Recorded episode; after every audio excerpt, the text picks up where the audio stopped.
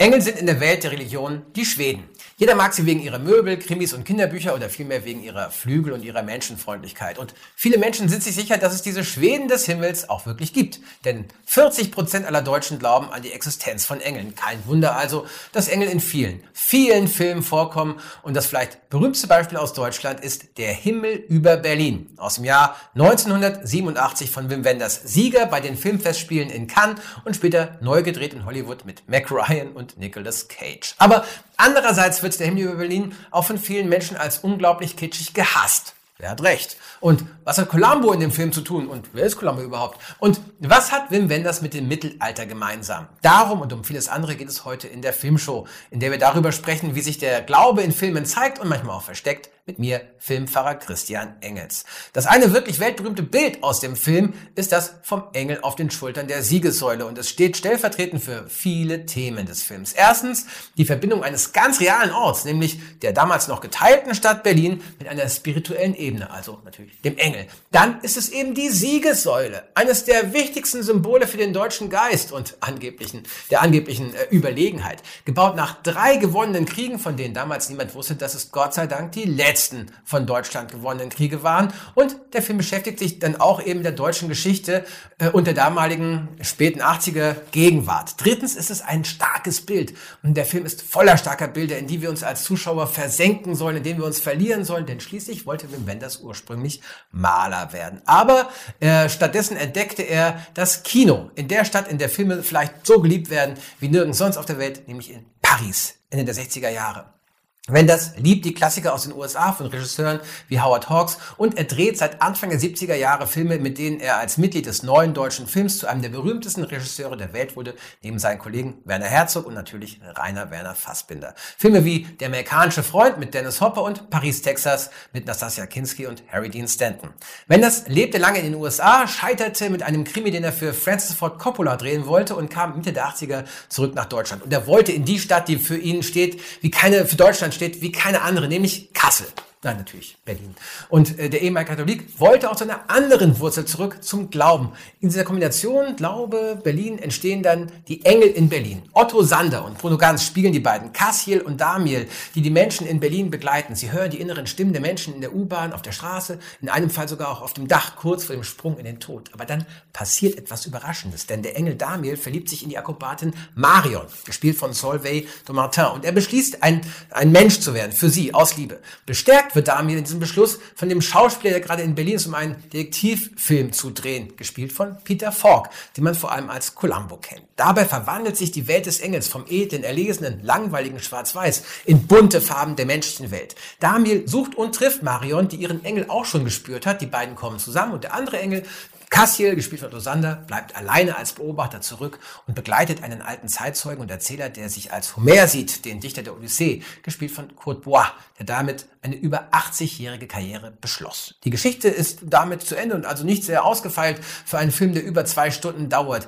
Der Film lebt vor allem von diesen fünf wunderbaren Darstellerinnen und Darstellern und von den unglaublichen Bildern, die der französische Kameramann Henri Alacan geschaffen hat. Sie sind ganz toll und ganz oft aus der Sicht von Engeln gedreht. Sie tanzen und schweben über der Stadt und dabei sieht man auch, wie sich äh, Berlin verändert hat. Unglaublich, denn ich lebe hier seit 20 Jahren und was ich am besten wiedererkenne, das sind ausgerechnet einige riesige bemalte Werbewände. Seitdem der Film rauskam, polarisiert er, denn für einige ist er ein Gedicht aus Bildern, Tönen und Musik, sensibel und berührend. Für andere ist er purer Kitsch, auch dank der Dialoge, an denen Peter Handke mitgeschrieben hat, ein alter Freund von Wenders und Literatur-Nobelpreisträger, der dazu neigt, sich, sagen wir manchmal, sehr poetisch auszudrücken, was fast klingt wie die Sprache der Bibel, aber manchmal auch nur sehr verschwurbelt. Und natürlich polarisiert der Film wegen der Engel. Denn die Engel von Wim Wenders sind jetzt nicht irgendwie lustige, kleine, geflügelte Wesen. Es sind aber trotzdem Engel, die dadurch graue Straßen streifen. Und das ist erstmal nichts Neues in einem Film. In vielen Filmen werden Engel benutzt, um mit Klischees zu spielen, wie in Dogma. Oder sie führen zu einem Happy End, wie in ist das Leben nicht schön. Oder sie sind ganz klar unterhaltsame Fantasy wie in Ein Engel auf Erden. Aber alle diese Engel schweben durch Mainstream-Filme. Es hat noch kein Arthouse-Künstler wirklich Engel ernst genommen, aber wenn das schon. Das war ein Schock, auf den muss man sich erstmal einlassen. Als Pfarrer erlebe ich ja immer wieder, wie beliebt Engel sind. Einer der beliebtesten äh, Taufsprüche überhaupt ist, Gott hat seinen Engeln befohlen, dass sie dich behüten auf allen deinen Wegen, aus Psalm 91. Und natürlich ist einer der Höhepunkte jedes Krippenspiels, wenn die Engel dann den Hirten zurufen, fürchtet euch nicht, euch ist heute Heiland geboren. Und man sagt dann, äh, was haben sie gesagt?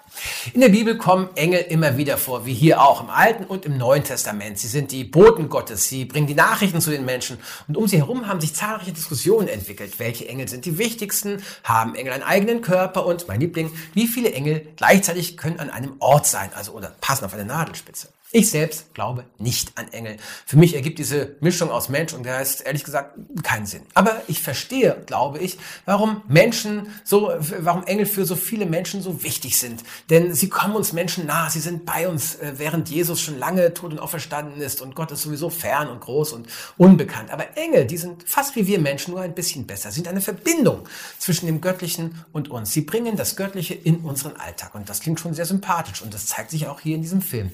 Zu seinen berühmtesten Szenen gehören die davon, wie die Engel neben den äh, gestressten Menschen sitzen oder neben den Müden, den Erschöpften, den Alten, auch den Sterbenden und wie die Engel dann ihnen äh, einfach nur eine Hand auf die Schulter legen und ihnen damit kurz neue Kraft, Hoffnung oder Trost geben. Und ich glaube, in diesen Szenen zeigt sich der Wunsch, dass jede und jeder einzelne von uns wahrgenommen wird, dass niemand alleine ist, auch wenn es so aussieht. Und, und diese Einstellung, die kann ich nicht nur verstehen, die teile ich total.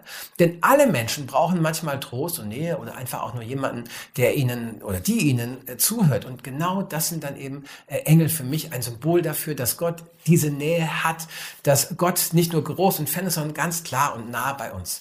Aber mit der Darstellung eines solchen äh, Trosts will sich Wenders nicht begnügen. Er will sich nur darstellen, er will, dass sein Film selbst uns tröstet. Denn Film, das ist für Wenders nicht nur Religionsersatz, das ist im Grunde dasselbe wie Religion. Film zeichnet das Leben von Menschen auf, äh, äh, mit allen Ecken und Kanten, so wie die Engel alle äh, Kleinigkeiten des Lebens einsammeln.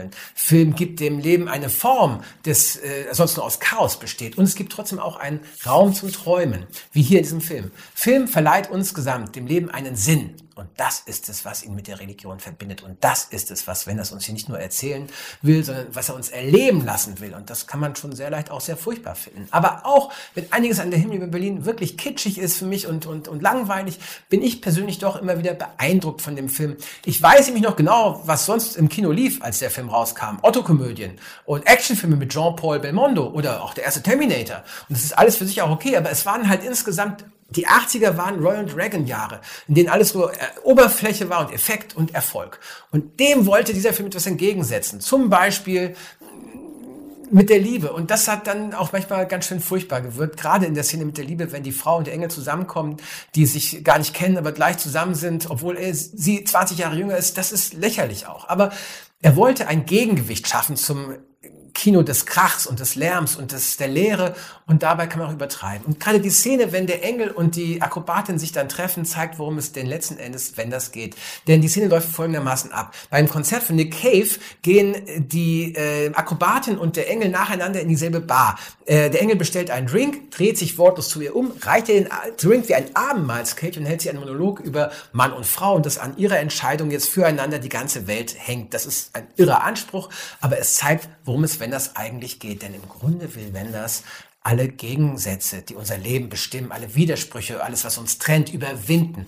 Äh, er will die Widersprüche zwischen Engel und Menschen, Schwarz-Weiß und Farbe, zwischen äh, Geist und Körper überwinden. In dieser Vision von Wenders und Hanke ist alles miteinander verbunden und deswegen ist auch der Schauplatz Berlin so ideal gewählt, denn die Stadt war damals eben geteilt, bestand aus zwei feindlichen äh, Stücken und hatte aber einen Himmel über sich, in dem es keine Mauer gab. Und deswegen, glaube ich, ist es der Film nicht nur ein aufgeblasenes New Age Werbevideo, sondern eben auch ein politisches Statement in einer Zeit, in der die Einheit Deutschlands sehr weit weg war. Es gibt aber eine Einheit und Wenders und Handke wollten sie.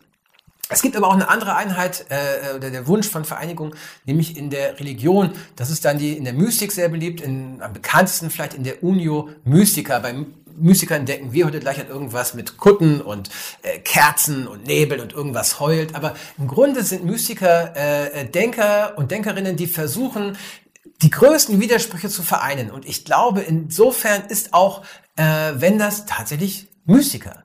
Er will alles miteinander verbinden. Nicht zuletzt das Immanente, das Alltägliche wie Kaffee und Zigaretten mit dem Transzendenten. Heilige äh, wie die Engel, mit dem, äh, äh mit dem Alltäglichen, wie, wie Peter Falk dann eben da von Kaffee und Zigaretten schwärmt. Und der Soziologe Niklas Luhmann hat gesagt, dass wenn man das Immanente, das Alltägliche unter dem Gesichtspunkt des Transzendenten, des Göttlichen betrachtet, dann ist Kommunikation religiös. Und deswegen ist tatsächlich der Himmel über Berlin ein religiöser Film. Aber jetzt noch eine Frage offen. Was hält denn alles zusammen? Was sorgt denn für diese Vereinigung? Und das ist wenig überraschend. Nicht Gott, der in dem Film nicht vorkommt, sondern die Liebe. Gut, das ist erstmal auch wieder kitschig. Aber äh, was Hand gemeint ist, ähm, und was Handke und Wenders meinen, ist etwas ganz Konkretes. Erstmal ist es ganz konkret der Sex. Sex ist hier nicht das Problem, sondern die Lösung. Es verbindet die Menschen, es verbindet zwei Körper und es ist wunderschön, es verwandelt einander. Und dann zeigt Wenders das Paar nach seiner ersten gemeinsamen Nacht. Marion, der Mensch, schwebt wieder in der Luft als Akrobatin und Damiel, der ehemalige Engel, steht fest auf der Erde und hält für sie das Seil. Er schützt sie immer noch, wie früher, nur jetzt eben als Mensch. Die beiden haben ihre Rollen getauscht mit Himmel und Erde, Mensch und Engel. Äh, sie haben durch die Liebe es geschafft, den Platz des anderen einzunehmen, sich selbst zurückzunehmen, das Gemeinsame über das Einzelne zu stellen. Und das klingt für mich nach einer praktischen Einleitung für ein Leben, das dann tatsächlich auch ein Abenteuer sein kann. Das war die Filmshow für heute und ich freue mich, dass ihr dabei wart heute. Äh, ich freue mich über alle äh, Anmerkungen, Lobs, Likes, Widersprüche, Kommentare und äh, Abonnements und natürlich auch über alle Mails an die Filmshow at gap.de, gep, Gustav Paula.de. Bis zum nächsten Mal. Alles Gute und viel Spaß beim Filmesehen und Cut. Dieser Podcast ist ein Teil von Yeet, dem evangelischen Content-Netzwerk.